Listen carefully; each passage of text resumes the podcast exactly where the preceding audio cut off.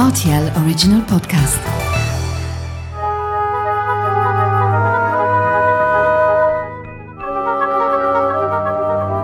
La route des vins du Luxembourg. Bonjour euh, Paul Le Guil. Bonjour. Comment vas-tu? Moi, je vais très bien, merci. Super. Merci hein, de me recevoir ici, hein, Paul. Euh, donc nous sommes au cave Le Guil, 27 route du vin, dit 27 Weichstrauss, hein, Oui, ici au. Luxembourg. Et donc euh, ici à, à Schengen, est-ce qu'on peut déjà parler de tes débuts dans l'exploitation euh, familiale? Quelle est l'histoire? Bah, maintenant, je suis en sixième génération, donc euh, j'ai commencé à faire la viticulture donc en 1990, après mes études d'œnologie et de viticulture.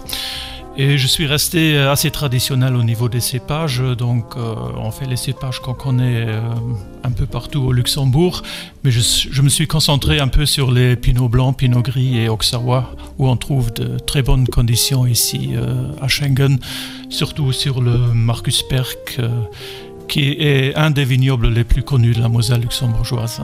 Dès le départ, c'était un, un souhait de, de ta part de reprendre cette euh, exploitation familiale, puisque ça fait quand même six générations que ça dure.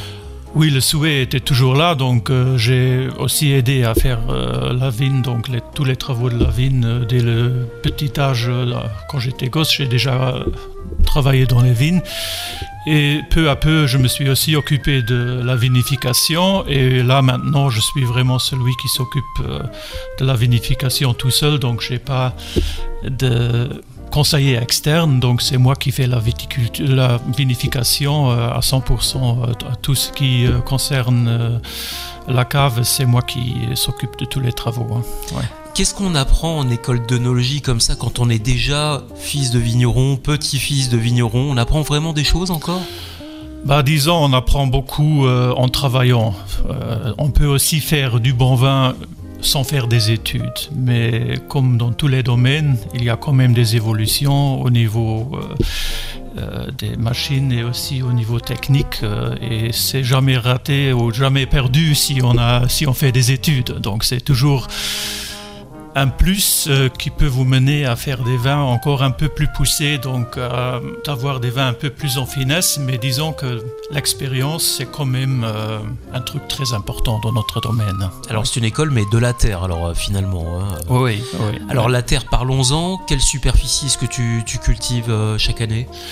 Donc je fais 6 hectares, ce qui est assez petit, euh, donc euh, c'est un petit domaine, mais ça me permet de suivre tous les travaux euh, du début jusqu'à la fin. Donc je participe aussi dans le vignoble, donc là maintenant c'est le moment de la taille, je fais la taille, mais c'est surtout la cave qui m'intéresse, la vinification, qui est pour moi le, point le plus important donc de, de notre travail. Et donc c'est un... travail où je mets beaucoup d'attention, donc c'est vraiment le moment crucial de, de tout mon travail, la vinification, la fermentation. Qu'est-ce que par exemple tu, tu tires comme leçon de, de ces dernières années qui parfois ont été euh, compliquées au niveau du, du climat par exemple? Tu... Bah, disons, je trouvais pas que c'était très compliqué. L'année dernière, oui, c'était compliqué 2021, mais disons, euh, au niveau du changement climatique, on a eu des années 2018, 2019, 2020 où on a eu des vins d'une très grande complexité, donc des vins peut-être pas euh, ce qu'on a connu les années avant, mais ce qui plaît beaucoup aux gens d'avoir beaucoup plus de, maturité, donc des vins plus opulents, donc, euh, mais en même temps la fraîcheur qui se garde, et ça c'est très important parce que nos vins vivent quand même d'une certaine fraîcheur.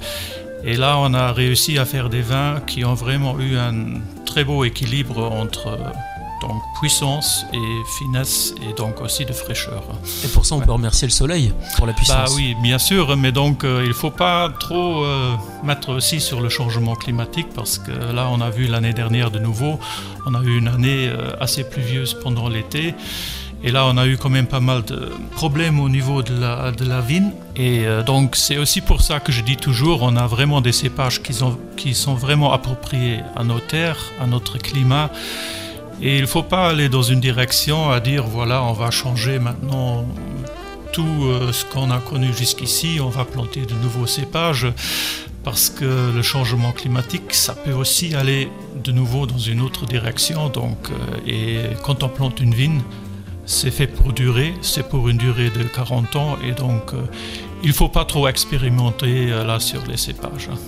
Tu es un adepte du peu mais bien. On disait 6 hectares de, de production euh, et quelques donc cépages à la carte sur lesquels tu mises. Tu peux me parler de ces différents cépages? Ouais.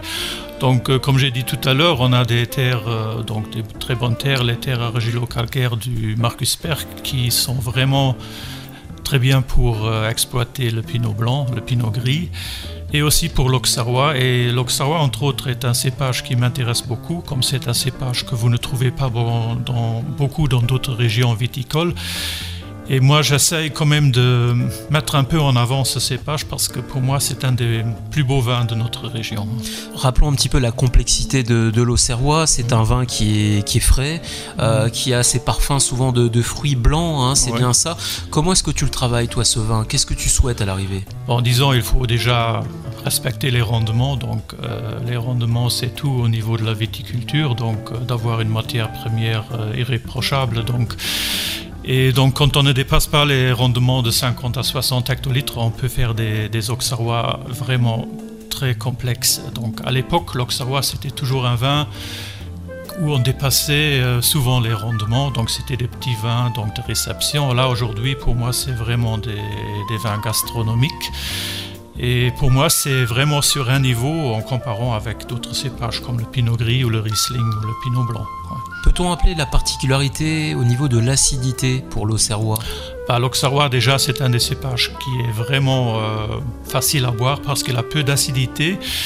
Et donc, il arrive toujours à bonne maturité dans, euh, dans tous les millésimes, même dans, des millésimes moyens. Et donc, et, euh, on a toujours une, un fruité assez prononcé, donc des fruits exotiques qui sortent vraiment. Et puis, euh, on a toujours un bon équilibre, donc, et la fraîcheur qui reste. Et c'est un vin qu'on peut bien garder. Donc, moi, je l'aime beaucoup avec des plats épicés, un peu comme des plats asiatiques euh, ou avec des volailles. Je trouve que ça va très bien avec. Voilà, donc c'est le conseil finalement euh, de saison, hein, ce vin de saison Ouais. qu'on propose donc à déguster au cours de ce printemps. Ouais. Un Auxerrois, chez toi, qui a été euh, bah, rondement récompensé, on peut le dire, hein, notamment par le guide Hachette. Oui, on est régulièrement cité dans le guide Hachette. Là, dernièrement, dans le guide Hachette euh, 2022, on a eu trois étoiles sur l'Auxerrois du Marcus Perk.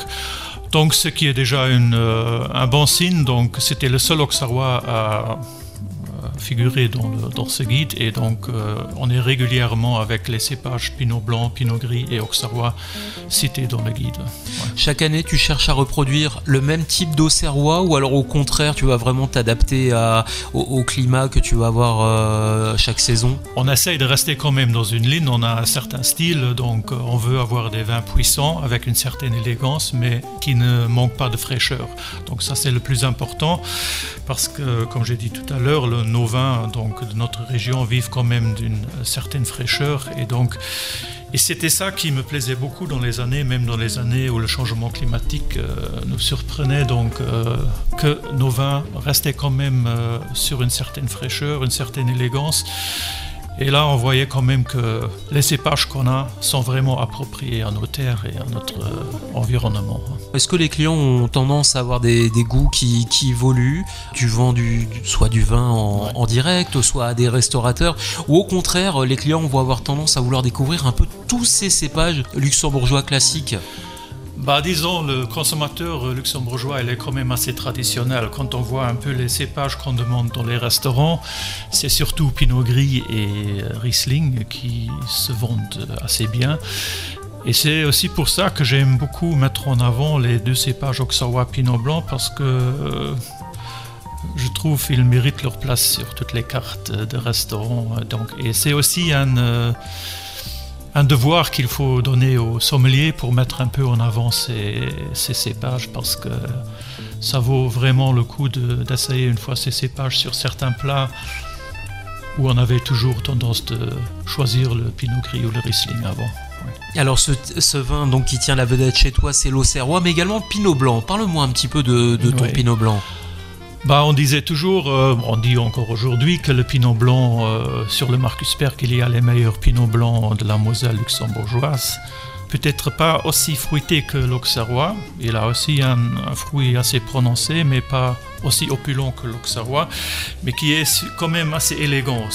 Une certaine finesse dans ce vin, c'est pour ça que j'aime beaucoup ce vin au niveau des plats de poisson, des crustacés, écrevisses, tout ça. Je trouve que l'Auxerrois est vraiment le meilleur vin pour accompagner ces plats. Un vin qui va être plus frais, par exemple, qu'un pinot gris, qui est, très apprécié pour, euh, pour ses saveurs, hein, mais, mais qui va être plus frais peut-être. Oui, qui est un peu plus lourd, le pinot gris un peu plus sur la douceur, mais sans manquer d'élégance et de fraîcheur. Mais pour moi, le vin le plus élégant, c'est le pinot blanc. Donc, et c'est toujours le vin, même sur un repas, on peut toujours euh, le marier avec toutes sortes de plats. Tiens, j'aimerais aussi qu'on parle du, crément. On parle souvent du crément ici au, Grand-Duché. Chaque mm. viticulteur a sa manière de, le faire. Mm. Toi, tu as une approche vraiment particulière. Tu souhaites qu'à la dégustation du crément, on reconnaisse ses cépages en bouche. Oui, euh, d'habitude, les créments ici au Luxembourg sont faits de 3-4 cépages. Euh, différents. Moi, j'ai euh, commencé à faire le crément juste sur le Riesling avec 10% de Pinot Blanc en plus. Donc, euh, je trouve que c'est important de retrouver un peu le cépage dans nos vins et aussi dans le crément. C'est pour ça que j'ai évité de, de prendre 3-4 cépages différents. Donc euh, c'est pas des Riesling comme les, vins qu'on trouve, euh, les vins tranquilles. C'est un Riesling qui a peu d'acidité, qui a fait une fermentation malolactique pour éviter qu'il y ait une dominance de l'acidité. En plus, le CO2, ça pourrait gêner euh, les consommateurs. On reconnaît toujours le Riesling et c'est ça, pour moi, c'est très important. Hein. Ça représente quel pourcentage de ta production, le, le crément?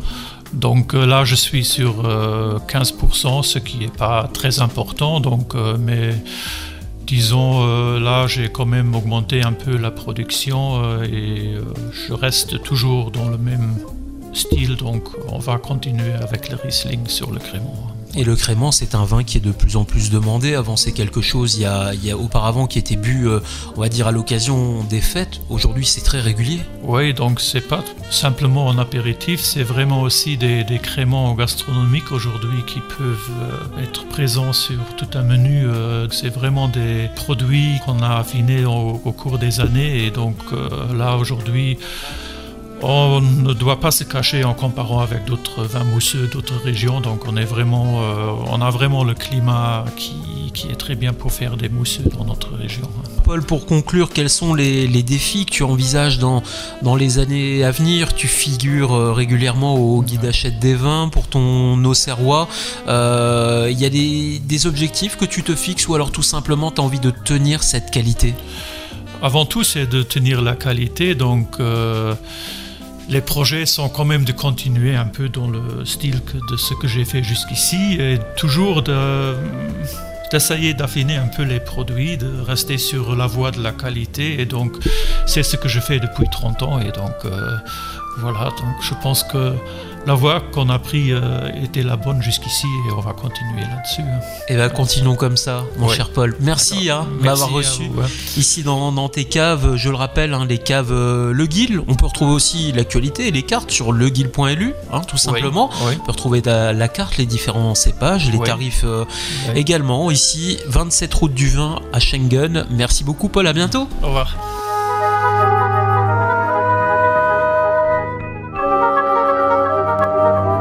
La route des vins du Luxembourg.